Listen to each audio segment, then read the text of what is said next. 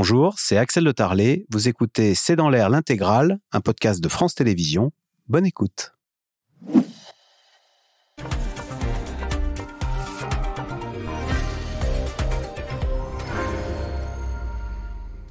Bonsoir à toutes et à tous. Première victoire depuis au moins six mois pour la Russie avec la prise de Soledar. Soledar, une ville qui comptait 10 000 habitants avant la guerre et qui a été conquise par les mercenaires russes du groupe Wagner. Mais à quel prix? Des soldats envoyés au front comme de la chair à canon et dont les cadavres jonchent le champ de bataille. Preuve en tous les cas de cette impatience du maître du Kremlin, Vladimir Poutine vient de nommer un nouveau commandant des opérations en Ukraine en remplaçant du général Sourovikine, nommé il y a à peine trois mois et qu'on avait surnommé à l'époque le général Armageddon. Est-ce à dire que Poutine est mécontent des résultats de son armée sur le terrain?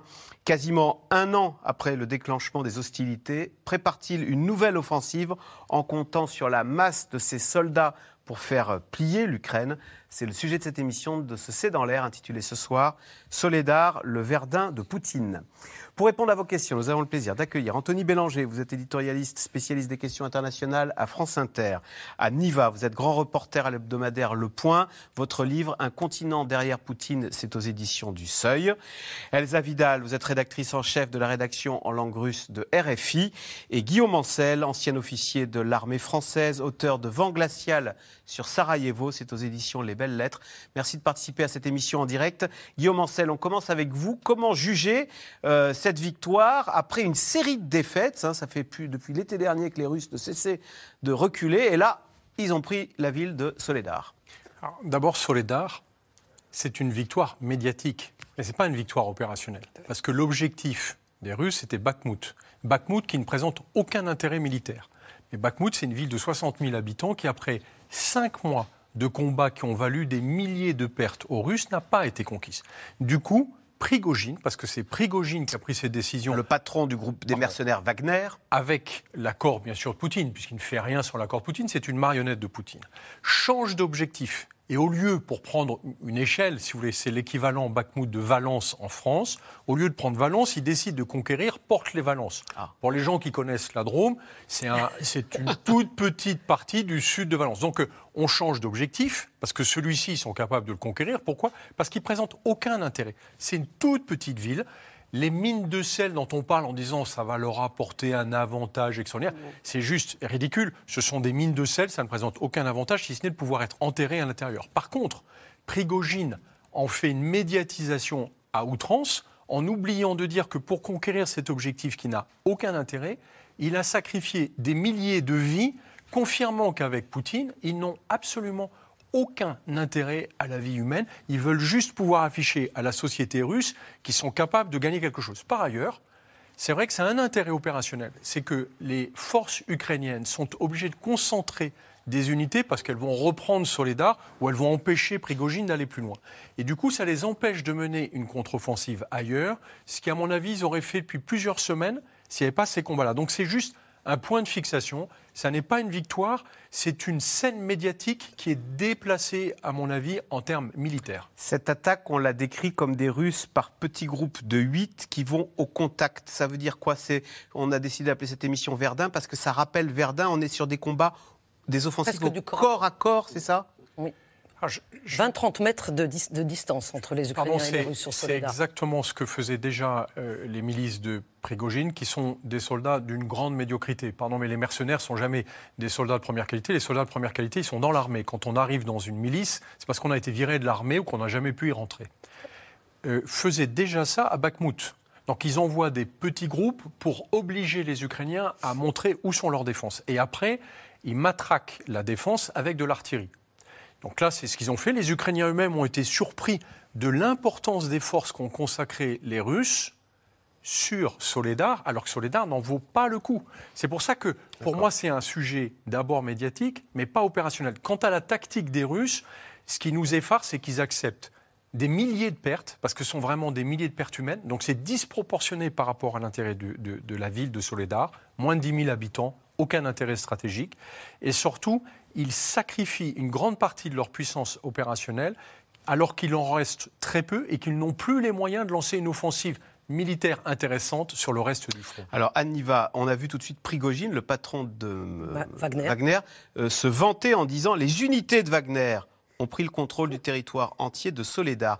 Est-ce qu'il y a une compétition entre l'armée régulière russe qui n'arriverait à rien et Wagner qui, lui, euh, se fait fort de réussir à faire tomber une ville, aussi peu stratégique soit-elle alors effectivement, là où je rejoins Guy Mancel dans ce qu'il dit, c'est que nous avons eu droit, là, pour la première fois depuis le début de cette guerre, euh, à une dissension au sein euh, du, disons, des voix russes, des voix officielles russes.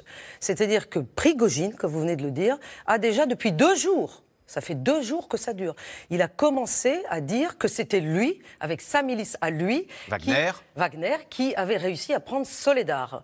Euh, il a même, il y a deux jours, posté ça sur ses euh, canaux euh, Telegram. On l'a vu, lui et des miliciens Wagner, dans ce qui pourrait ressembler à des mines de sel. Donc évidemment, tout le monde a mis en doute si c'était bien là ou pas. Et puis, surtout, ce qui s'est passé, c'est qu'il y a eu ensuite une déclaration du, très intéressante du ministère de la Défense russe, qui a dit euh, non. Nous n'avons pas encore pris tout à fait Soledar, ce qui est quand même étonnant, parce que pour une fois, pour la première fois de la guerre, depuis le début de la guerre, le ministère de la Défense russe était d'accord avec qui? Mais avec l'ennemi ukrainien, ils avaient les mêmes propos concernant Soledar, ah c'est-à-dire de dire que non, Soledar n'était pas encore tout à fait prise. Et ce que le ministère de la Défense russe a ajouté jusqu'à aujourd'hui, c'est nous armée russe régulière, c'est-à-dire pas les milices de Wagner, nous y sommes aussi. Nous avons des parachutistes qui sont au nord, qui sont au sud. Wagner n'est pas tout seul. Hmm. Donc effectivement, on a ce que ça montre, c'est qu'il y a une espèce de compétition aujourd'hui euh, en Russie. Euh, euh, Mais orchestrée par Poutine, il la tolère, il la subit. Je ne pense pas qu'elle est orchestrée du tout. Je pense que c'est justement, certes, c'est Prigogine lui-même, si vous voulez, c'est au premier qui parle, celui qui se fait le, plus, qui attire l'attention de venir Poutine, qui agit d'une façon qui plaît le plus à Poutine, c'est lui qui en tire le plus d'avantages. C'est pour le moment, euh, Prigogine. Sauf que depuis le début de la guerre, je terminerai là-dessus, le ministère de la Défense russe est normalement, officiellement, et ils essayent de border ça, mais ils ont du mal, la seule source officielle, y compris pour les journalistes, Axel. Nous, les journalistes, j'étais en Russie pendant deux mois. Nous sommes considérés en Russie comme des gêneurs parce que nous ne devons pas avoir des informations qui diffèrent de celles du ministre de la Défense. Le ministère de la Défense doit parler en premier. Or là, c'est Prigogine qui a parlé en premier. Euh, alors, Elsa Vidal, comment est-ce que, dans quel état d'esprit se trouve Poutine?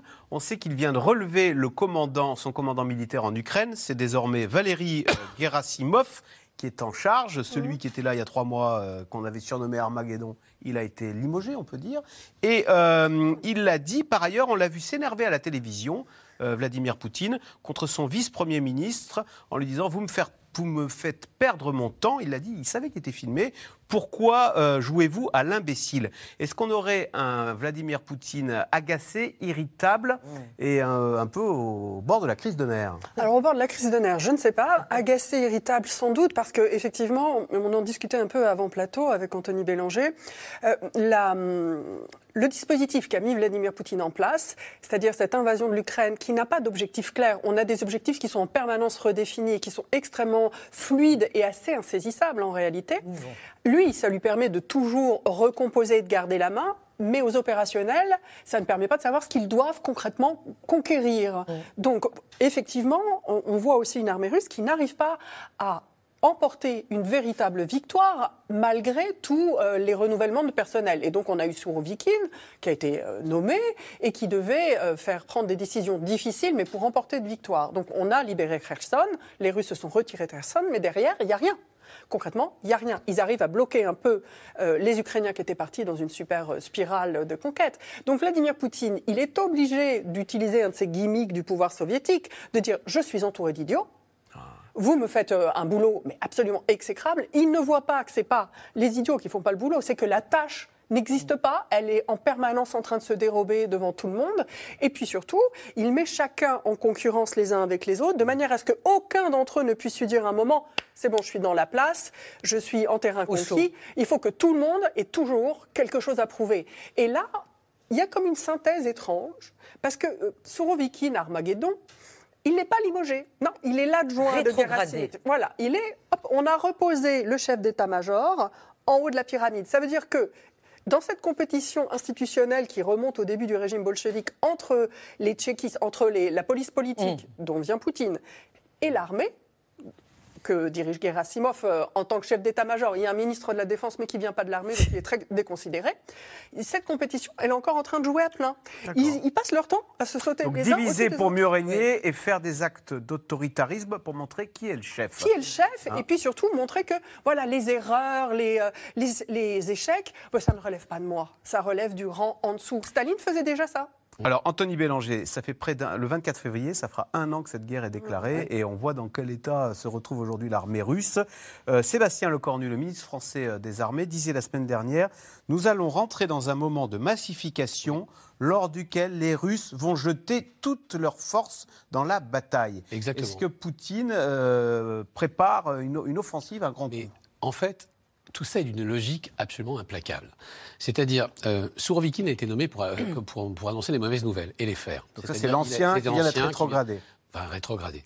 Euh, il a été là, il est là pour avoir évacué Kherson et bam, je prends pour avoir consolidé le front et bam, c'est c'est très ennuyeux et en plus euh, pour ne pas avoir conquéri- conquis euh, Bakhmut, on va le dire comme ça, et pour surtout avoir, c'est en fait le messager des mauvaises nouvelles.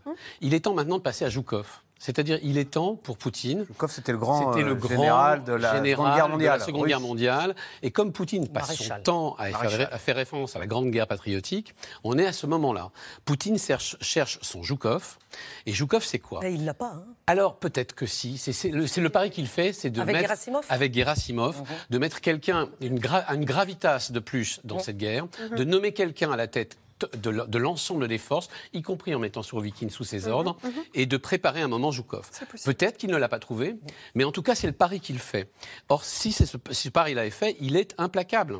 Il est implacable parce qu'il est implacable. Il est- C'est un message envoyé aux Russes. C'est maintenant que ça On va se rejoue passer. la Seconde Guerre mondiale. Et qu'est-ce qui se passe? Qu'est-ce qui fait qu'il nomme Gerasimov en ce moment? C'est quelque chose de nouveau va arriver sur le front. 300 000 soldats qui, depuis six mois, ont été plus ou moins mobilisés et qui sont en train de massifier le front. C'est exactement ce que craint le ministre, des Armées françaises. C'est-à-dire qu'à ce moment particulier, où la Russie va pouvoir mettre sur le front des vagues entières d'hommes, à la manière de la Seconde Guerre mondiale, de la Seconde Guerre mondiale, à la manière de Joukov, il nomme un homme qu'il espère être son Joukov. C'est d'une, mais d'une logique implacable. Les Russes l'ont compris, les Ukrainiens l'ont compris, qui ont vécu la même chose, et nous, visiblement, commençons à le comprendre aussi. Alors, comment donc analyser, interpréter cette nomination euh, d'un nouveau euh, chef de l'armée euh, en Ukraine Une guerre, en tous les cas, qui est de plus en plus sanglante, russe, oui, en, en Ukraine, euh, mais il est chef de, en- des opérations en Ukraine. Euh, cette guerre est de plus en plus sanglante et cruelle, comme vous allez le voir dans ces images qui sont parfois difficiles à regarder. C'est la bataille de Soledar, sujet de Mathieu Lignot et Nicolas Baudry-Dasson. C'est une image qui montre l'étendue de la bataille de Soledar. Une ambulance blindée file à toute vitesse à travers un champ de ruines. Elle évacue des blessés ukrainiens alors que les bombardements ne s'arrêtent jamais. À Soledar et Bakhmut, dans le Donbass, on se bat maison après maison. C'est ce que raconte ce matin cette chef d'unité ukrainienne.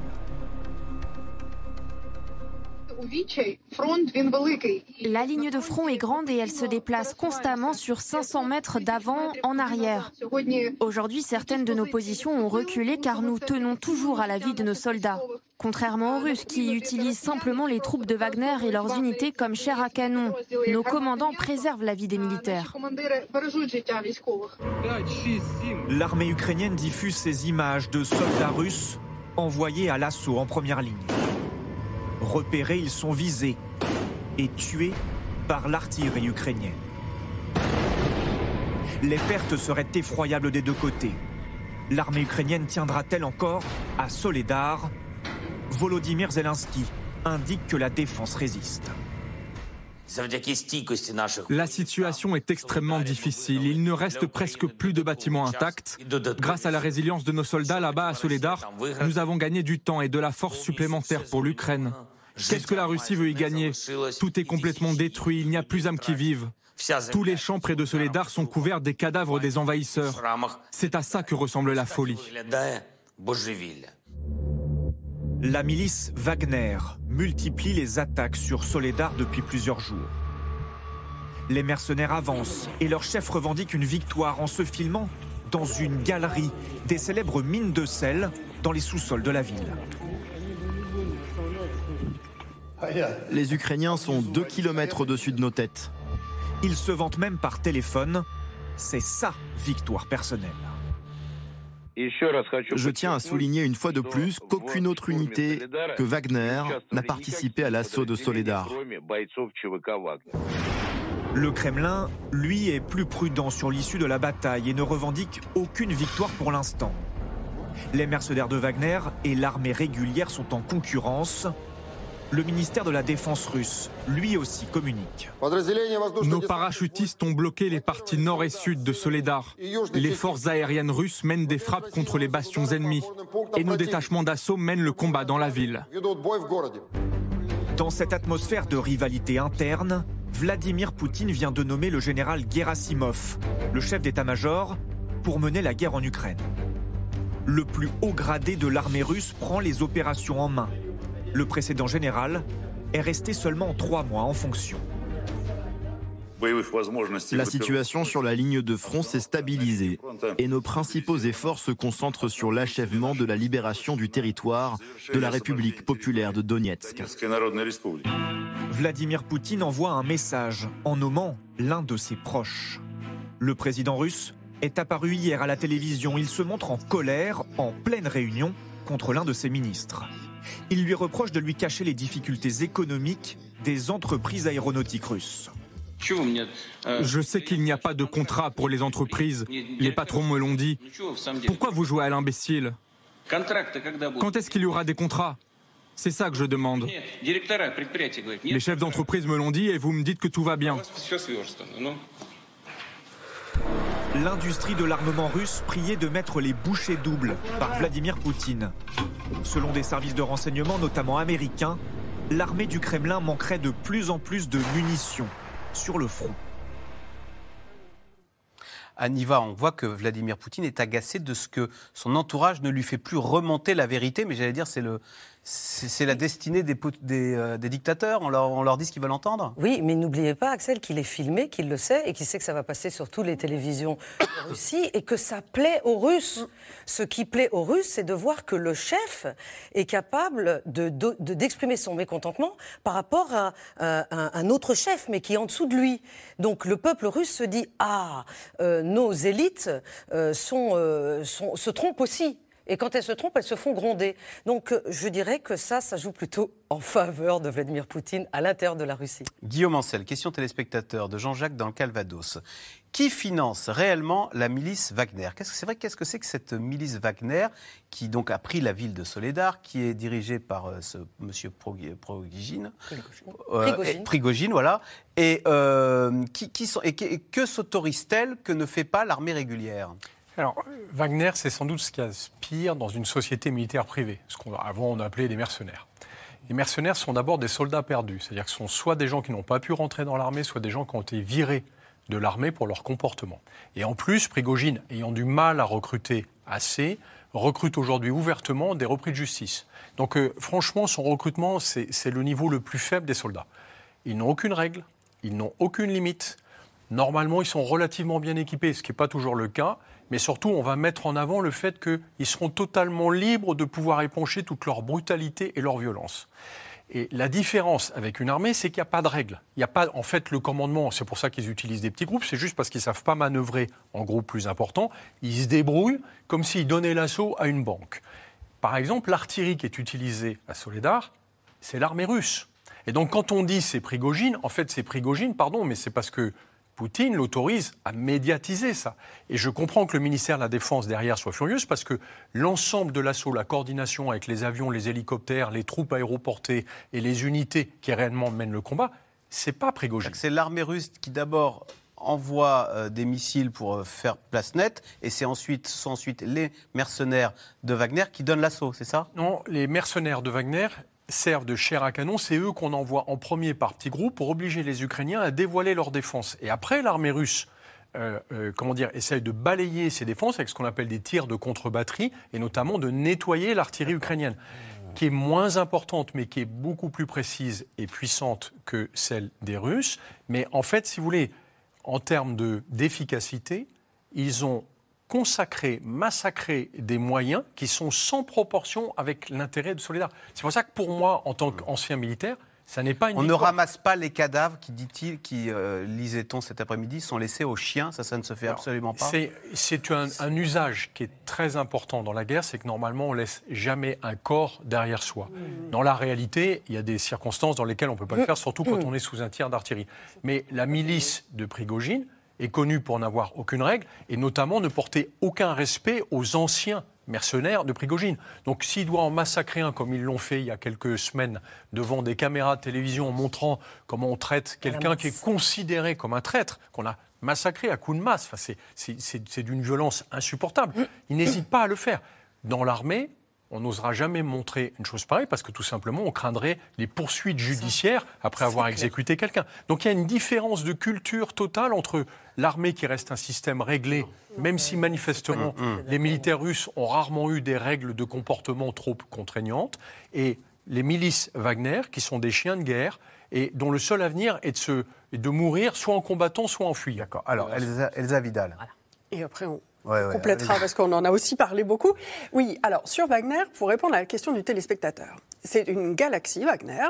À la tête, on a cet entrepreneur, Prigogine, qui a fait une partie de sa fortune dans euh, le, le traiteur, le catering, et notamment, il fournissait les denrées alimentaires à l'armée russe. Il est devenu un proche de Vladimir Poutine, il a organisé des dîners extrêmement médiatisés euh, au, au Kremlin, il tire son argent de sa proximité du pouvoir et de ses entreprises, puisque l'armée russe est une énorme armée, donc c'était un très gros marché. Si euh, on prend encore une fois Wagner à l'extérieur de la Russie et même de la zone de l'ancienne Union soviétique, puisque c'est assez nouveau de les avoir là en Ukraine. À l'extérieur, Wagner, qui, est- qui n'est qu'une des compagnies privées de mercenaires qui, qui existent en Russie, il y en a plein d'autres, mais qui est très proche du pouvoir, elle s'occupe. C'est quand même un, un factotum, c'est quand même un instrument du pouvoir russe qui lui permet d'être là sans l'assumer. Donc euh, il y a quand même beaucoup de cadres euh, des organes de sécurité et de l'armée russe qui passent par Wagner et qui sont notamment euh, très présents sur le terrain en Afrique. En Afrique, Wagner, c'était un substitut de la présence russe officielle qui permettait à Vladimir Poutine de dire je ne suis pas au courant, euh, on- n'est pas présent officiellement, ils font ce qu'ils veulent, sont des sociétés privées, euh, l'État russe n'a Donc au, aucune- Ma- au Mali, par exemple, ce Au sont eux en maintenant, ils ont remplacé l'armée française Au au, Mali, mais tout d'abord en Centrafrique, ils ont aussi été assez actifs à Madagascar. Ils sont présents dans plein d'endroits en Et fait. ils ont leur même méthode euh, qui du coup. Ils se payent en fait. euh, Bien bon. L'argent ne coule pas à flot. Ils se payent sur la bête, ils se payent sur les populations civiles, mais surtout ils se payent sur les, euh, les atouts des différents pays. Alors, alors un- Je voulais Ouais. juste ajouter une dernière chose pour que les gens comprennent bien.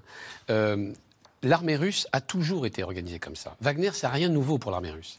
Il y a toujours eu des commandos, des commandos spéciaux, euh, euh, composés d'ailleurs de, de prisonniers politiques, au- à, à côté de l'armée russe, qui faisaient ce que l'armée russe ne pouvait pas faire. Ça, depuis le début de la période bolchevique. Il faut bien comprendre qu'en fait, l'armée russe n'est pas surprise d'avoir Wagner à ses côtés. Elle a toujours eu une sorte de Wagner. Alors, c'était pas une milice privée, c'était commandé par le NKVD, c'était commandé ensuite par le KGB, c'était commandé par des, les fameux Siloviki, ça c'était pendant la période soviétique. Politique. C'était des commandos. On allait vider les goulags pour les, en leur exactement comme Wagner a fait. Au fait, ce qu'on vous, vous décrit là, ce que vous décrivez, ces fameux chiens de guerre de Wagner, il y a toujours eu ça dans l'armée soviétique. Donc en fait, euh, la question ne se pose même pas de savoir si c'est russe ou c'est pas. Pour Wagner, la victoire sera russe, la défaite sera de Wagner. C'est ça le truc. Et donc en fait, là, euh, Prigogine, il y a une espèce de course à l'échalote pour savoir qui annoncera le premier la victoire. Soledar. Qu'est-ce qu'il cherche, Prigogine? Il cherche à Non. se faire bien, à, à remplacer Il- Poutine? Non. Non, À se non, faire bien voir de Poutine? Ce qu'il veut, c'est une victoire pour la Russie avec des moyens que l'armée russe ne peut pas assumer. Et donc il met C'est-à-dire eh Tous les moyens. Tous les moyens possibles. Même ce qui n'est pas Exactement permis. ce qu'a décrit notre ami Ansel, c'est exactement ça. Sauf que, euh, encore une fois, il faut surtout pas opposer les deux. L'armée russe, depuis 70 ans, l'armée rouge puis l'armée russe, fonctionne comme ça, avec des commandos qui sont là pour avoir des Donc tactiques. on va aller vers une guerre de plus en plus sale si ce sont les méthodes de Wagner Non, qui non, deviennent non. la règle. Non, euh, non, ne deviennent pas la non, règle. Je ne me suis pas fait comprendre. Surtout, ça ne signifie pas qu'il n'y a pas deux tactiques. Ça signifie qu'il y a un petit groupe qui s'appelle Wagner, que l'armée russe a toujours géré à ses côtés, de toute façon dans toute l'histoire, et qui, qui, qui essaye des tactiques médiatiques mais aussi militaire, mais aussi que personne d'autre ne peut faire, et que de toute façon, la victoire, elle, ce sera pour tout le monde. Alors, Anne Niva, quand on voit euh, et qu'on décrit cette guerre, euh, on sait que Vladimir Poutine veut euh, mobiliser et envoyer, alors on parle des, des centaines de milliers de jeunes euh, de troupes fraîches. Comment va-t-il arriver à recruter et à inciter euh, des jeunes Russes à aller se battre dans cet enfer euh, qu'on a décrit de Soledar? Alors, d'abord, juste pour terminer sur Wagner, aujourd'hui, en Ukraine, c'est à peu près 40 000 hommes. 40 000. Wagner. Alors que l'armée 40 000 régulière, bah, c'est plusieurs centaines de 400 000 milliers. hommes. Voilà, exactement. Et le but du pouvoir affiché par le Kremlin, c'est d'augmenter ce nombre, comme vous venez de le dire. Et ils cherchent de toutes les façons, ils en ont encore reparlé euh, dans les vœux de, de- de Vladimir Poutine, il en a encore lui-même reparlé au 31 décembre, il veut faire en sorte qu'il y ait davantage d'engagés pour justement éviter peut-être cette seconde mobilisation qui fait peur à tout le monde, et éviter également que les conscrits puisqu'il y a encore en Russie, c'est une armée qui fait deux fois appel par an au printemps et à l'automne aux conscrits. Euh, éviter que ces conscrits, théoriquement, les conscrits, c'est-à-dire les appelés, ne doivent pas être envoyés sur le front. Euh, il y a eu quelques exceptions. hein, euh, euh, et, et- et les conscrits, les appelés ont très peur d'être envoyés sur le front. Et les mobilisés, eux, y vont sur le front. Et les engagés, c'est encore un cran plus haut. Or, les- et donc, le but, c'est qu'il y ait de plus en plus de jeunes qui signent des contrats pour s'engager dans l'armée, justement au sortir de leur service militaire, finalement. Et la récente nouvelle, c'est d'augmenter euh, l'âge, c'est-à-dire aujourd'hui, c'est jusqu- même jusqu'à 30 ans. Jusqu'à 30 ans. C'est-à-dire à partir de 18 ans, Axel, jusqu'à 30 ans, on peut être appelé pour servir dans l'armée russe. Ça, ce sont des informations nouvelles. et ça vous tombe dessus, vous, vous Et recevez c'est un bien courrier. le but. Oui, et ça veut bien dire ce que ça veut dire. Ça veut dire que la Russie, Vladimir Poutine, le premier, et il l'a dit lors de ses vœux du 31, qu'il faut regarder et analyser, se prépare aujourd'hui Et à ça- militariser totalement sa société. Est-ce que ça émousse le soutien des Russes à cette guerre ou non? Les Russes continuent de soutenir cette guerre, même si à titre personnel, ils n'ont absolument pas envie que leurs enfants aillent euh, sûr, au combat. Axel, tout dépend de ce que l'on veut dire par soutenir. Voilà. Soutenir comment Soutenir activement ou soutenir passivement Moi, les, les interlocuteurs que j'ai eus dans mes deux mois de reportage en Russie, euh, il y a ceux qui soutiennent, ils soutiennent passivement. Et puis, il y a ceux qui sont contre. Mais ils n'ont, si vous voulez, ils n'ont, ceux qui sont contre, ils n'ont pas le pouvoir de s'exprimer publiquement contre, parce que sinon, ils vont en prison. Ils vont en prison. Il y a des, punitions, aujourd'hui des sanctions pénales pour qui s'oppose à ce qui est appelé, je vous rappelle en Russie, une opération euh, spéciale militaire et non pas une guerre. Donc il y a une majorité de la population que l'on dit euh, soutenir passivement cette opération, mais ça ne veut pas dire qu'ils sont tous prêts pour aller, à aller mourir sur le front. Le sentiment de la guerre euh, est juste. Il paraît que c'est un sentiment, au fond, plus, euh, plus cette guerre avance, plus l'armée russe est en difficulté, et plus quand même, contrairement à ce qu'on pourrait croire, euh, les Russes soutiennent. Ils sont derrière leur chef. parce C'est qu'ils ont la de culture. perdre. Hein et Ils c'est ont dans peur la de- culture. Bien de- sûr. c'est comme le disait Anne, c'est c'est ce qu'ils sont obligés par la culture d'afficher. Plus le pays et plus la nation est en difficulté, plus publiquement patriotes. on est obligé d'être patriote. Ex- Excusez-moi, mais c'est exactement ce qu'on dit depuis le départ. Tout ça est d'une logique implacable. Ça fait un an que la Russie est en guerre. Elle est aujourd'hui en difficulté. Il y a une mise en scène de sa difficulté. Poutine le dit lui-même que c'est difficile en ce Oui. moment dans le Donbass. Et donc, il suscite chez les Russes un mouvement patriotique. Il essaye de susciter le plus possible. Et à mon avis, il va finir par y arriver. Un mouvement patriotique de soutien à une armée qui reste quand même populaire, c'est-à-dire qui reste quand même Votre armée est en difficulté sur une terre que vous estimez être vôtre. Ce qu'on vous dit depuis des années et des années. Je parle de l'Ukraine. Poutine est en train de dire notre armée est en difficulté, nous sommes en train. Il y a des, dizaines de milliers de soldats qui sont sur le front. Il essaye petit à petit, et il a eu le temps pour ça en un an, de susciter une forme de soutien, ou du moins de, ne- de- de non-rejet de ce qui se passe Donc, s'il y a un an, Guillaume Ancel, est-ce qu'une mobilisation massive de plusieurs centaines de milliers d'hommes fait qu'à la fin, les lois de la physique feront que les Russes submergeront l'Ukraine militairement avec des fantassins et finiront par la gagner malgré toute la technologie et la bonne volonté des Ukrainiens en face L'art de la guerre, c'est aussi l'art du camouflage. Or, la société russe est un théâtre des illusions. Si demain Poutine tombait, je pense qu'il y aurait 99% d'opposants à la guerre et à Poutine. Donc euh, le soutien aujourd'hui, je crois qu'on l'a montré, il est absolument pas démontré. C'est un soutien de façade, c'est un soutien convenu. Mhm. Si jamais on ne le soutient pas, on risque la prison. Bien sûr, Alors forcément, on va le soutenir. Donc euh, le soutien, je suis très sceptique. Sur ce qui est des mobilisations, en réalité, ce qui manque le plus à la Russie aujourd'hui, c'est qu'elle a cramé dans les premiers, mois, de guerre ses meilleures unités militaires, ses meilleurs cadres, ses meilleurs équipements. Et aujourd'hui, elle est sur une génération d'équipements qui est ancienne, qui est totalement dépassée par ce qu'on livre aux Ukrainiens. Elle manque terriblement de renseignements. Elle n'a plus assez de cadres pour pouvoir simplement commander correctement ces unités. Est-ce qu'elle peut compenser toutes ces faiblesses par le nombre de fantassins qu'elle enverrait? Parce que dans cette guerre, c'est une guerre relativement moderne, avec des moyens d'artillerie, des moyens lourds qui sont puissants et dans lesquels les hommes seuls sont très vite détruits. Le niveau de perte des Russes est hallucinant. On parle de plus de 350 000 morts et tués. C'est incroyable. Je veux dire, ce sont des niveaux, pour, en comparaison, les Ukrainiens qui mènent des combats très très durs ont 100 000 pertes. C'est-à-dire que les Russes en affichent trois fois et demi de plus pour euh, Mais pardon, zéro victoire.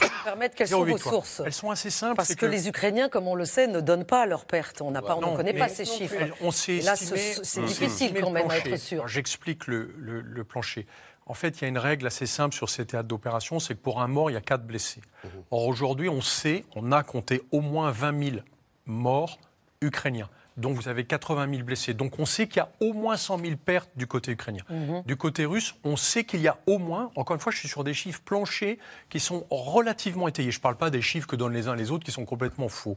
Il y a au moins 70 000 morts. Vous faites 4 fois plus de blessés, ça fait 280 000. On est à 350 000 morts et blessés. Attention, ce n'est pas uniquement des militaires russes, ce sont aussi des miliciens, ce sont des Tchétchènes, c'est tout ce qui a été engagé, puisque, comme le rappelait Anthony, l'armée russe a toujours été une armée composite, mmh. avec des forces paramilitaires qui sont engagées, et sans compter, pardon, aussi les paramilitaires euh, ukrainiens pro-russes, les milices qui sont présentes et qui, elles aussi, sont massacrées et laminées. Donc aujourd'hui, le niveau de perte des Russes est hallucinant. Ils ont perdu énormément de matériel. Vous savez, quand on livre du matériel aux Ukrainiens, il ne faut pas oublier que le premier fournisseur de l'armée ukrainienne, c'est l'armée russe. Donc aujourd'hui, elle manque d'équipement, elle manque de chefs militaires formés, pas, pas, de gens qui sont juste capables, comme Prigogine, de se faire filmer en envoyant les autres se faire tuer. Non, là je parle de chefs militaires qui sont réellement en opération au milieu de leurs hommes. Et surtout, elles manquent d'équipements modernes. Elles sont aujourd'hui sur des niveaux de munitions anciens qui explosent parfois et sur des niveaux d'équipement qui sont en fait de la deuxième génération avant ce qu'on construit aujourd'hui. Alors rien ne semble entamer côté ukrainien la détermination du peuple. Une équipe de C'est dans l'air a rencontré ceux qui portent dans leur chair le prix de la guerre, des soldats blessés, amputés, qui, vous allez le voir, ont souvent la même obsession, retourner au combat. C'est un reportage à Lviv de Barbara Steck et Stéphane Lopez.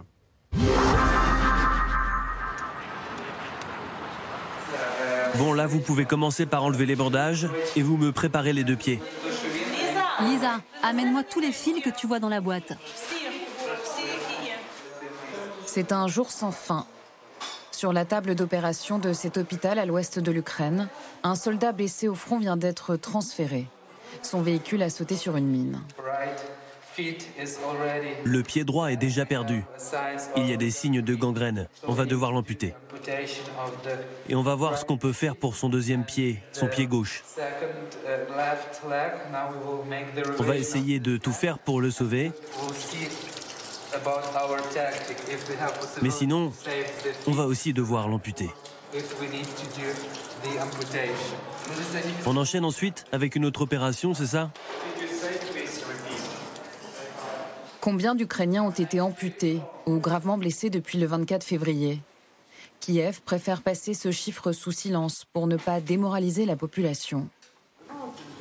Parmi les civils hospitalisés, il y a Irina. Le 10 octobre, deux obus se sont écrasés sur sa maison, près de Donetsk. Ma mère était là. Elle a été blessée. Elle n'a pas survécu. Elle est morte. Et mon mari aussi a été tué sur place. Moi, j'ai survécu. Je ressens encore ma jambe. Elle me fait très très mal. C'est une douleur inimaginable.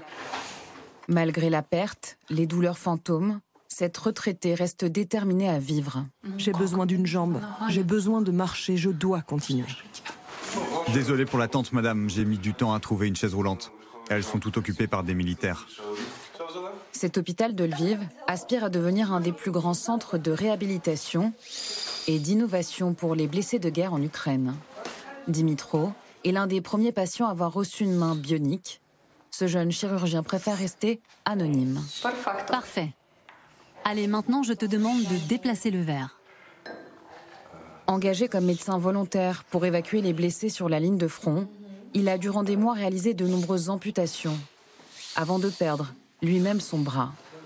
Aujourd'hui, il n'a qu'une idée en tête, finir au plus vite sa rééducation et servir de nouveau l'Ukraine. C'est ce qui est juste. Nous sommes chez nous, sur nos terres. Je veux continuer de servir en tant que médecin. Vous voyez, avec ma main bionique, j'arrive déjà à tenir un objet de la taille d'une petite ampoule. Je peux déjà utiliser une seringue. Vous savez, chaque soldat amputé qui vient dans notre centre veut retourner sur le front. J'ai un patient amputé qui m'a envoyé récemment une photo de lui en costume militaire et il est déjà sur sa position. Je t'enverrai une photo aussi. Avant tout ça, j'ai toujours pensé qu'on ne pouvait rien construire dans la violence. Mais je sais maintenant qu'on doit combattre le mal par le mal. Parce que si on laisse le mal impuni, il se reproduit. Pas de place pour le compromis. Dans cette guerre devenue existentielle, les Ukrainiens, même brisés, gardent une volonté inébranlable, prêts à tout pour gagner la guerre et récupérer toutes leurs terres. Ça, Aniva, c'est une grande différence. Euh, les Ukrainiens amputés, ils ont envie de retourner au combat, alors qu'en Russie, on, l'a dit à l'instant, ils ne veulent absolument pas aller se battre. Ça, il, y a, vraiment là deux, attitudes radicalement opposées. Oui, on a là le résumé des gros problèmes de cette guerre et des différences entre les, deux opposants. Et surtout, d'après des sources que je viens de lire aujourd'hui en Russie, c'est étonnant parce que vous passez ce reportage, et moi je viens de lire un, un reportage en Russie sur des blessés qui sont dans des hôpitaux en Russie et qu'on force à retourner sur le front, alors que justement, c'est Valentina Mielnikova du comité mhm, des mères de soldats qui le dit, alors qu'ils n'ont pas été euh, soignés jusqu'au bout pour leurs euh, blessures, que justement ils ne devraient pas y retourner, et on les envoie de force. Donc c'est absolument l'inverse. Mm. L'inverse dans la motivation, dans la discipline. On voit les Ukrainiens qui veulent retourner sur le front, qui s'y préparent, et les Russes qui, eux, euh, voudraient se faire soigner et ne pas y retourner. Donc, Elsa, ça n'est pas la même chose. Elsa Vidal, est-ce que ça, en Russie, ça pourrait se retourner contre Vladimir Poutine, ces fameuses mères qui ont perdu leur enfant ou ces femmes qui ont perdu leur mari et qui disent maintenant j'ai plus rien à perdre moi Ça pourrait, ça pourrait, mais il faudrait que quand même les pertes soient de plus en plus importantes et que euh, on ramasse les corps de soldats et que donc on informe les familles du fait qu'ils sont morts et non pas qu'ils ont disparu euh, dans le théâtre des opérations, ce qui pour le moment est un vrai problème. Une des raisons pour lesquelles on ne ramasse pas les corps, c'est que comme ça on n'enregistre pas les morts, on ne paie pas les pensions. Donc c'est aussi une des bonnes raisons pour lesquelles il y a ce comportement. Ces, femmes-là, effectivement, on ne peut pas s'empêcher d'y penser parce qu'elles ont beaucoup fait pour la mobilisation de la société civile russe pendant la guerre d'Afghanistan, contre cette guerre, et pendant la guerre de Tchétchénie. Mais aujourd'hui, elles sont quand même assez pressurisées. On l'a vu au Daghestan qu'elles s'étaient mobilisées par moments, puisque le Daghestan est une des républiques dont on a euh, aspirer énormément de jeunes hommes, mais de là à pouvoir enflammer, euh, non, elles pourront gagner certains combats localement, elles pourront faire entendre leur voix, peut-être elles obtiendront des infléchissements de la législation, mais c'est sans doute le maximum. Alors côté ukrainien, en revanche, on l'a vu, la détermination est totale. Question téléspectateur, euh, Anthony Bélanger, d'Éric dans le Pas-de-Calais. Tous les pays occidentaux sont-ils prêts à armer l'Ukraine jusqu'à ce qu'elle gagne la guerre? On sait que les Allemands s'interrogent, faut-il, oui ou non, livrer des chars lourds léopards? Les Allemands euh, s'interrogent, c'est la nature même des Allemands. C'est-à-dire les Allemands euh, détestent... au début, ils, se demandaient s'ils allaient livrer des couvertures. Et des casques. Les, Allemands détestent qu'on les pousse dans les orties. C'est-à-dire ne veulent pas euh, qu'on les, leur fasse pression, ils veulent prendre des décisions tranquillement, et ils ont, excusez-moi, mais je trouve plutôt raison ce qui est vrai, c'est qu'on voit bien qu'on on est en train de passer là à une nouvelle étape. Mm. Et cette étape nécessite autre chose que euh, bah, je te donne 10 chars, je te donne 15 chars, je te donne 20 chars, je te donne, des chars à roues, des chars à, des, chars à, euh, voilà, euh, à chenille, je te donne des chars avec un gros canon, avec un petit canon. Enfin, il, il, nécessite une coordination. Et c'est ce, que disent d'une part les Polonais, mais aussi les Allemands. Ils disent cette étape qui va nous faire passer des chars, des, des, des blindés légers aux blindés lourds, elle doit se passer en, sous forme de coalition.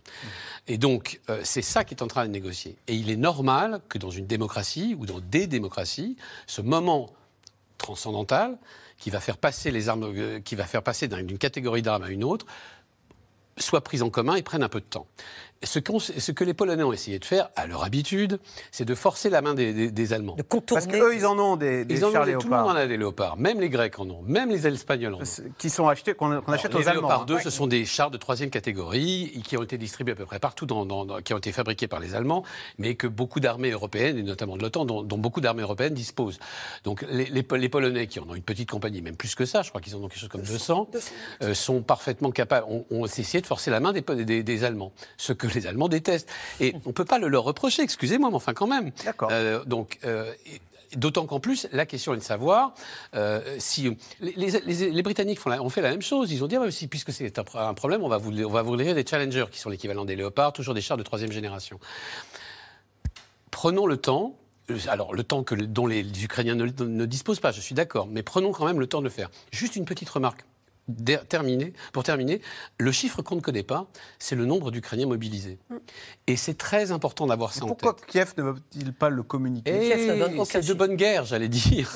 Mm. Alors, je rappelle qu'il y a en Ukraine, que l'Ukraine est entièrement mobilisée, que tous les hommes de 18 à 50 ans sont, ne peuvent pas Ils n'ont pas le droit de quitter l'Ukraine. Ouais. Ils sont 10 millions, 10 millions à être mobilisables tout de suite, à être utilisables tout de suite. On sait que l'Ukraine a en partie, donc l'Ukraine n'a pas forcément les mêmes problèmes que la Russie. Et peut-être que la surprise, contrairement à ce qu'on imagine, c'est la surmobilisation des Ukrainiens qui n'ont pas forcément de problème d'effectifs. Ils ont peut-être des problèmes de formation. La sous-mobilisation. La surmobilisation des Ukrainiens. C'est-à-dire qu'on est en train de compter le nombre de, de, de, Russes qui sont mobilisés. Ils sont 400 000, 500 000. Est-ce qu'on va faire mettre un peu plus, un peu moins? Ce qu'on ne sait pas, c'est ce qu'il y a en face. Et il y a en face, il y a 10 millions d'hommes qui sont, qui sont en Ukraine et qui sont mobilisables du jour au lendemain et qui le sont peut-être déjà. D'accord. Ils sont peut-être au maximum de leur capacité, c'est ce que vous voulez dire Non, ils ont peut-être énormément de réserves, ah beaucoup bon plus qu'on imagine, et peut-être même la supériorité numérique. Ah d'accord, ok. Euh, Guillaume Ancel, un mot sur quand même ces équipements que les Occidentaux fournissent euh, à l'armée ukrainienne. Euh, nous, la France, et Emmanuel Macron l'a dit, on fournit des... Alors on dit, il paraît que ce pas des chars, ce sont des véhicules blindés. Oui. C'est des petits chars à roues. Est-ce que là, avec ce Léopard 2, bah, jamais on aurait fourni une arme aussi lourde euh, aux Ukrainiens et on comprend les, comment dire, les, interrogations de Berlin, puisque ce sont des chars allemands à l'origine. Oui, alors j'explique en, trois mots euh, de quoi on parle. D'une part, il y a les véhicules blindés. Un véhicule blindé, c'est un véhicule qui a un blindage qui permet de résister, on va dire, à certaines munitions et à certains éclats. Les véhicules blindés, comme les VAB, qu'on a livrés depuis longtemps aux Ukrainiens, ce sont des camions blindés. Ça ne sert pas à combattre, ça sert à protéger des gens qui vont combattre. Après, vous avez les engins blindés de combat. C'est le cas des Marder allemands, des Bradley américains, euh, les Français ont l'équivalent, et qui servent à emmener des troupes vraiment sur le front et à leur apporter de l'appui. Il y a des armes relativement légères dessus. En général, ce sont des missiles et des canons mitrailleurs, mais de petit calibre. Et puis enfin, on va dire la reine des batailles, c'est pas l'infanterie. En réalité, c'est le char lourd de combat. C'est le canon le plus puissant sur un engin massif. En général, c'est des engins qui font presque 60 tonnes, là où les engins blindés de combat ne font qu'une vingtaine et une trentaine de tonnes. Donc, ce sont des engins très lourds, avec un canon qui peut tirer jusqu'à 3 ou 4 km, alors que le char est en mouvement. Donc, c'est vraiment le cœur de la bataille blindée, c'est le char lourd de combat. Ces chars lourds de combat n'ont pas été livrés aux Ukrainiens. Pourquoi? Parce qu'au départ, ils avaient. Léopard 2, là. Alors, au départ, ils avaient des T-72, qui étaient l'équivalent, mais d'une génération beaucoup plus ancienne, russe. Et donc, notamment, les Polonais ont livré un certain nombre de chars T-72 supplémentaires aux Ukrainiens, mais ce sont des chars d'une génération ancienne, qui sont dépassés par les chars dits troisième génération qu'évoquait Anthony. Ces chars-là, ce sont les chars Leclerc français, les chars Abrams américains, les chars Léopard 2. Honnêtement, le Léopard 2 est sans doute le meilleur de ceux-ci. Le plus performant en étant pas trop sophistiqué, ce qui est souvent le défaut des deux autres. Et la question pour les Allemands, c'est est-ce qu'on accepte qu'un modèle marqué Made in Germany mmh. soit le fer de lance des combats contre la Russie? Et c'est normal que les ça Allemands pourrait être un game, les, ça pourrait être un game changer pour les comment on dit pour ah, les Ukrainiens. S'ils ont ces gros chars allemands là. Euh... Tout ce qui manque dans ce qu'on a livré jusqu'ici aux Ukrainiens, c'est deux choses. Ce sont des chars lourds de combat. Et clairement, le Léopard 2 serait celui qui est disponible en plus grand nombre et qui n'est pas trop sophistiqué contrairement au M1 Abrams ou au Leclerc français, qui sont des usines aussi sophistiquées qu'un avion de combat. Donc il faut derrière une maintenance absolument redoutable que ne pourront jamais avoir les Ukrainiens. Donc le Léopard 2 est adapté. Et d'autre part, ce qui manque aux Ukrainiens, ce sont des munitions, des missiles qui portent à plus de 100 km. C'est ce qui leur manque pour pouvoir aller taper les Russes au-delà de la ligne de front élargie. Ce sont les deux que jusqu'ici... Ça, on leur donnera jamais des... Sauf que... Je ne sais pas. Et surtout, ils disent donnez-les-nous, mais on ne les utilisera pas pour euh, aller dans la profondeur de Nous la n'attaquerons pas la Russie, nous menons une guerre exclusivement défensive. Absolument. Ils aimeraient bien avoir ces chars qui peuvent lancer des missiles à plus de 100 km. Non, Alors, non, pardon, ce ne sont pas des chars. Je dis aujourd'hui, ce qui manque aux Ukrainiens, ce sont les chars lourds de combat, donc typiquement Ah le Léopard 2 dont on a parlé, mais ça pourrait être autre chose, mais c'est plutôt du Léopard 2. Et par ailleurs, Par ailleurs, ce sont des munitions qui portent au-delà Ah, de 100 100 km. Aujourd'hui, ils n'ont que des munitions qui portent jusqu'à 80-90.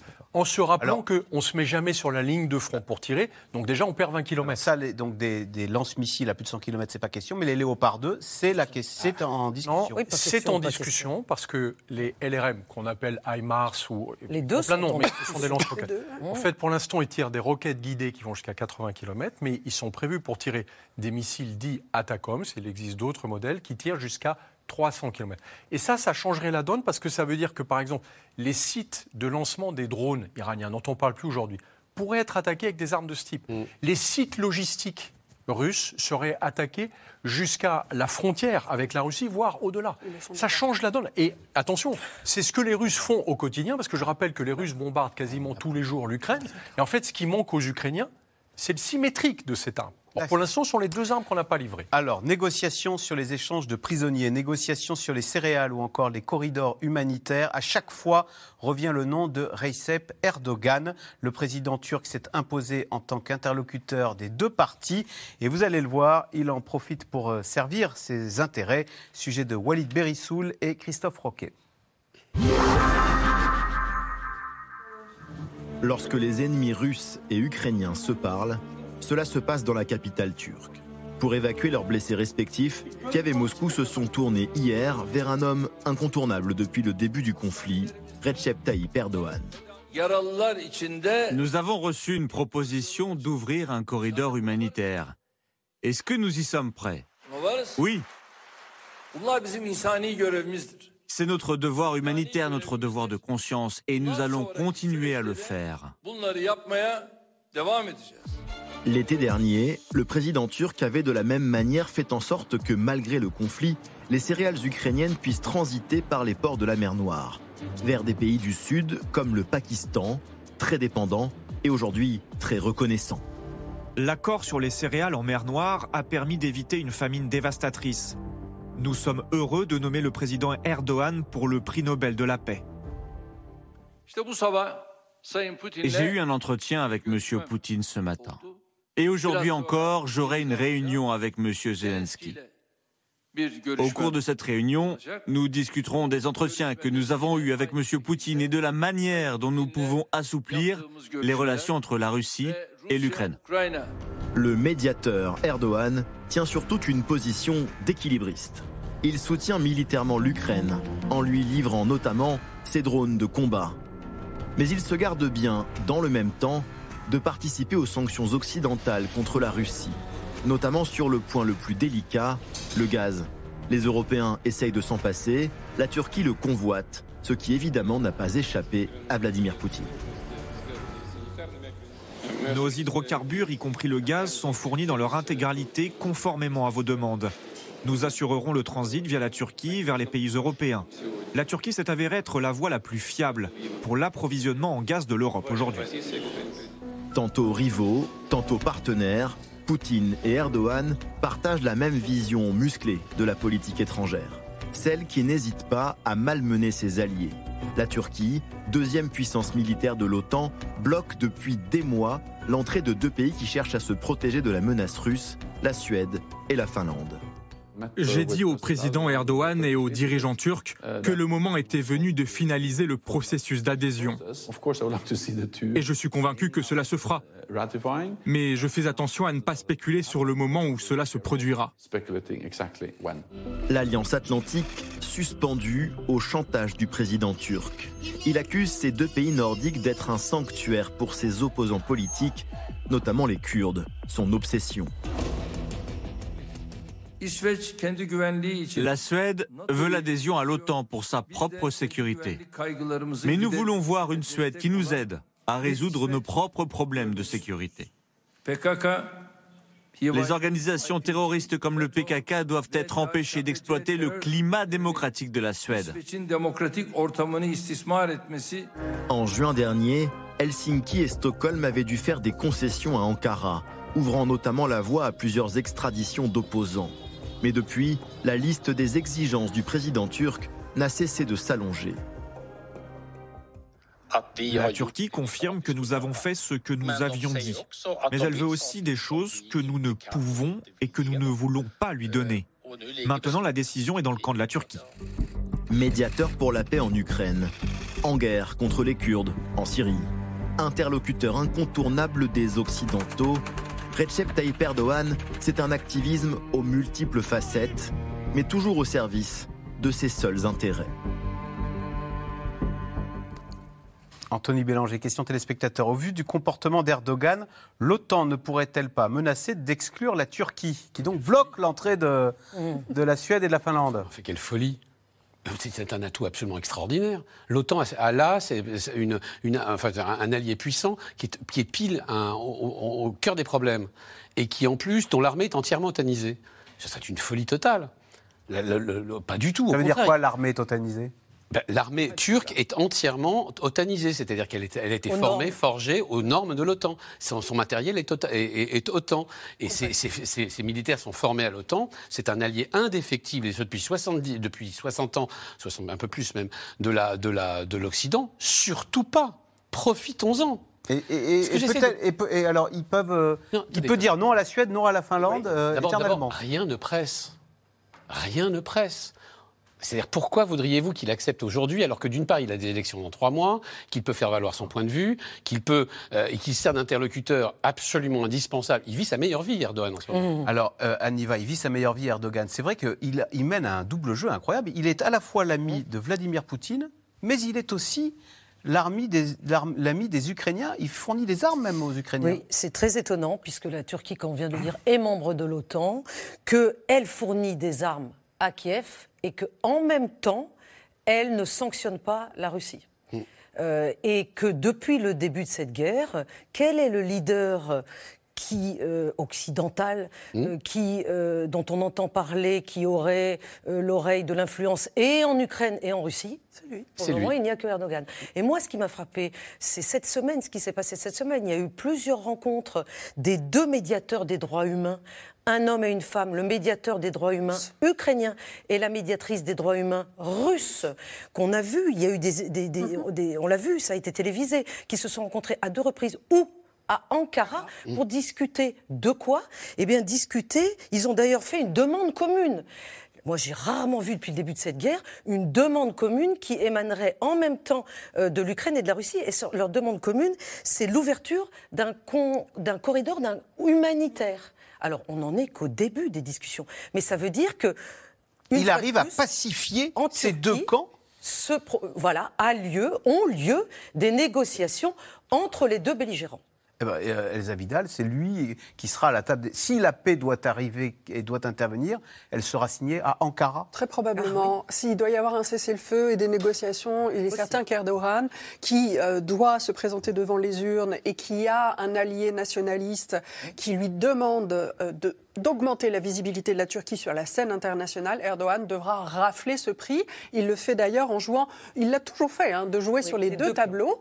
Et euh, il y avait eu une grande dispute, un grand froid entre la Turquie et les États-Unis, quand la Turquie s'est fournie en avions de combat russes et n'a pas acheté de F-35 américains. Ça, ça fait partie des négociations actuelles de la Turquie avec les États-Unis, que les États-Unis passent l'éponge sur cela. Mmh. La Turquie sait parfaitement faire jouer les deux tableaux et surtout, elle est dans une dynamique comme la Russie, d'affirmation impérialiste, et je dirais même comme la Russie et l'Iran. Et il, est il y a fort à parier que dans dix ans, toute cette négociation transactionnelle, je te donne, je t'achète ton pétrole, tu me, bon, ok, tu me laisses manœuvrer, c'est moi qui serai la place de, de négociation, euh, tu me soutiens quand ma lire est euh, attaquée, quand la monnaie euh, turque a été très dévalorisée, mais ils sont extrêmement rivaux. Ils sont rivaux au Karabakh. La Turquie pousse la Russie dans ses retranchements au Karabakh. Ils sont rivaux en Ukraine. Elle va même jusqu'à armer euh, l'Azerbaïdjan, armer l'Ukraine. Donc un jour, il y aura ce conflit qui, qui n'est que euh, en, attente. En fait, il est déjà en train de se décider. Allez, tout de suite, on revient à vos questions. Guillaume Ancel, c'est Olivier dans l'Aisne qui s'interroge quel est euh, l'intérêt stratégique de la conquête de Soledar, une ville en grande partie détruite? C'est vrai que les Russes bombardent et ensuite ils arrivent, il n'y a plus rien. quoi. Ah, c'est une excellente question. Il n'y a aucun intérêt stratégique à la ville de Soledar. C'est même pas une possibilité de faire une percée et de pouvoir rentrer en Ukraine. En réalité, c'est une euh, euh, cible par défaut. C'est-à-dire que leur cible, c'était Bakhmut, qui n'était quand même pas une cible très importante. C'est une ville de 60 000 habitants qui a été complètement rasée par les combats. Mais comme ils n'ont pas réussi à conquérir Bakhmut, les Russes se sont fixés eux-mêmes un nouvel objectif qui est juste le sixième, un sixième de Bakhmut, moins de 10 000 habitants, c'est Soledar. Et en fait, s'ils avaient dû choisir plus petit, ils l'auraient fait encore. Non, il n'y a pas d'intérêt stratégique à Soledar. Anniva, Sébastien dans le Calvados, quelles sont les relations entre les miliciens de Wagner et les soldats de l'armée russe? On en a parlé tout à l'heure. Euh, il y a euh, sans doute des, personnes qui n'ont pas, qui, sont, qui ont quitté l'armée russe et qui sont dans les milices de Wagner, mais il y a surtout dans les milices de Wagner des ex-prisonniers puisque on l'a vu depuis quelques mois, on a vu le directeur de cette milice, euh, Yevgeny Prigogine, aller directement dans des prisons, dans des colonies pénitentiaires, comme on dit en Russie, pour pouvoir euh, apporter la bonne parole, si je puis dire, et d'ailleurs dire aux prisonniers que, et ça c'est une grande question en Russie aujourd'hui, parce qu'il a dit aux prisonniers, venez combattre et ensuite vous serez amnistiés. Et la grande question qu'il y a dans les, sur les médias sociaux russes aujourd'hui et dans la population, c'est la peur que ces Wagneristes reviennent qu'ils reviennent et qu'ils se croient tout permis, comme c'était sur le champ de bataille. Donc ils ne sont absolument pas héroïsés comme peuvent l'être les soldats de l'armée euh, russe. Il y a une grande question aussi, c'est est-ce que Vladimir Poutine véritablement va signer un décret qui va les amnistier? Ce n'est pas encore le cas. Ce décret n'a pas encore été signé. Si Poutine est nerveux, est-ce parce qu'il a un gros malaise, est-ce qu'il y a un gros malaise dans l'armée russe, Elsa Vidal? Il y avait un gros malaise parce que l'armée russe, a été tenue à l'écart à la fois de l'élaboration du projet d'envahir l'Ukraine. Elle n'a pas choisi la stratégie à mettre en œuvre et euh, elle a été régulièrement bousculée, mise de côté, alors qu'on mettait en avant qui Prigogine, d'autres généraux poussés par euh, Kadyrov et euh, par euh, effectivement Evgeny Prigogine. Mais on voit aujourd'hui qu'elle est revenue dans le jeu dans une espèce de mouvement de balancier permanent qui met en, compétition et les services de sécurité, les hommes de Vladimir Poutine, dont le président tchétchène Kadyrov, et euh, l'armée russe plus légitime pour intervenir. Anthony Bélanger, le général Valéry Gerasimov pourrait-il être chargé d'une nouvelle offensive massive sur Kiev? Alors, ce que je crois, c'est qu'il a été nommé, non pas pour, pour, pour punir le précédent, mais parce qu'il faut, il, il, est pour euh, comment dire, présider une nouvelle étape. On a nommé le plus célèbre d'entre eux et le plus capé d'entre eux, parce que Gerasimov est objectivement respecté, y compris en Occident d'ailleurs, pour ses écrits et pour la façon dont il a, dont il, euh, depuis des années, les Russes le connaissent, c'est un proche de Poutine, et ils ont, encore une fois, ce que je disais tout à l'heure, c'est une métaphore, mais pas, je pense que c'est vrai. Poutine cherchait son Joukov et espère que ce sera Gerasimov. Donc, ce qui est certain, c'est que là, euh, Poutine a, dit aux Russes, a signifié aux Russes, à l'armée russe, aux Russes et aux Ukrainiens que une nouvelle étape allait commencer, que cette étape, le, ministre français des Armées l'a qualifié de massification, on verra. Euh, ce qui est sûr, c'est qu'il n'est pas là pour encaisser des défaites. Axel, est-ce que je peux dire un mot sur Gerasimov? Il est quand même le nouveau patron des opérations en, Ukraine le nouveau patron des opérations en Ukraine, qui est depuis 2012, donc ça fait quand même 10 ans, à la tête de l'état-major de l'armée en Russie. Ça fait quand même 10 ans, donc c'est lui aussi qui a présidé aux modifications de cette armée, à sa, à sa modernisation. Et aujourd'hui, je pense que sa nomination, parce qu'il a gardé, ce, il a une double casquette en fait. Mm. Il est resté chef de l'état-major. Et aujourd'hui, sa nomination, pour moi, c'est aussi le fait, le, signe que euh, euh, on ne pourra plus donner, euh, ça sera plus la faute des généraux. Voilà des subalternes généraux. Ça sera la faute de Gerasimov si ça marche pas. évidemment, si ça marche, tout l'éclat lui revient. Donc c'est pression maximum là quand même sur lui. Il n'y a plus de fusibles après. Hein. Absolument, ils ont enlevé les fusibles. Euh, L'Ukraine ne risque-t-elle pas de manquer de forces humaines? Elsa Vidal, c'est un pays qui est beaucoup plus petit. Il y a quoi? Il y a 40 millions, 45 millions d'habitants en Ukraine. Face à la Russie, c'est 103 fois plus. La question, effectivement, c'est de savoir qui est en capacité de combattre aujourd'hui, puisque toute la population masculine est de facto mobilisable, en grande partie mobilisée. Les femmes aussi participent à l'effort de guerre. Il y a beaucoup de femmes, et pas qu'à l'arrière, qui combattent, moi j'en connais, et qui combattent sur le terrain et qui retournent régulièrement. Et c'est pour ça qu'on a vu euh, des gens très, comme dans le reportage que vous avez montré, des gens très désireux de retourner combattre, parce que les Ukrainiens sont bien conscients qu'à l'heure actuelle, on est dans un statu quo, qu'ils dépendent de nos livraisons d'équipements et en quelque sorte qu'on monte en grade dans la capacité de combat qu'on peut leur donner sous forme d'équipement et qu'ils ne peuvent compter sur un avenir que si toute la société ukrainienne est mobilisée en permanence et effectivement, combien sont-ils Combien mhm. sont encore en capacité de combattre et sont blessés Ce sont des chiffres qui ne sont pas diffusés parce qu'ils ont, ils ont un caractère de secret stratégique, mhm. en réalité. Guillaume Ancel, Didier dans le Haut-Rhin. Les Russes disposent de réserves humaines, mais qu'en est-il de leur stock d'armes?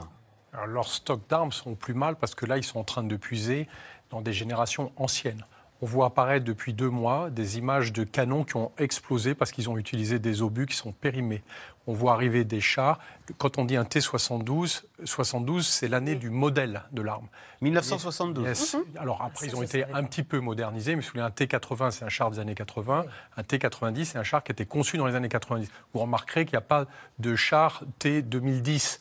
Ça mhm. veut dire que ça fait des décennies que en fait, les Russes, tout en exhibant quelques armes soi-disant très modernes, ont en réalité un stock d'armes qui est plutôt issu de la période soviétique, qui a été produit en très grand nombre et de très mauvaise qualité. Et donc là, aujourd'hui, ils sont face à un réel problème d'équipement. Ils vont puiser dans des armements de plus en plus anciens, voire dangereux pour leurs propres unités.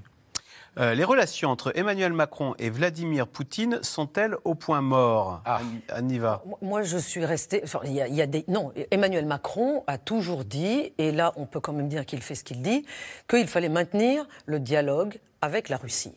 Et donc, il continue à appeler au téléphone Vladimir Poutine et à s'entretenir avec lui. Euh, maintenant, ce que je ne sais pas, c'est euh, quelle est l'influence d'Emmanuel Macron sur Vladimir Poutine.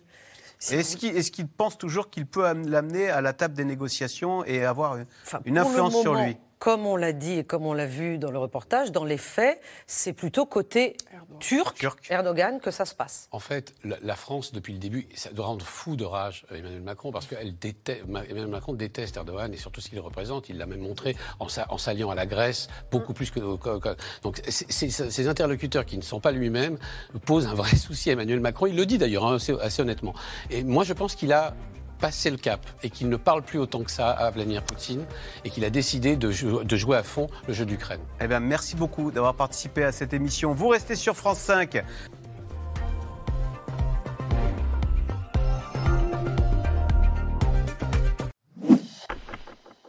Merci d'avoir écouté C'est dans l'air. Comme vous le savez, vous pouvez désormais écouter l'intégrale, mais aussi l'invité ou vos questions à nos experts. Tous ces podcasts sont disponibles gratuitement sur toutes les plateformes de streaming audio. Et pour le replay vidéo, c'est sur France.tv, bien évidemment. À bientôt.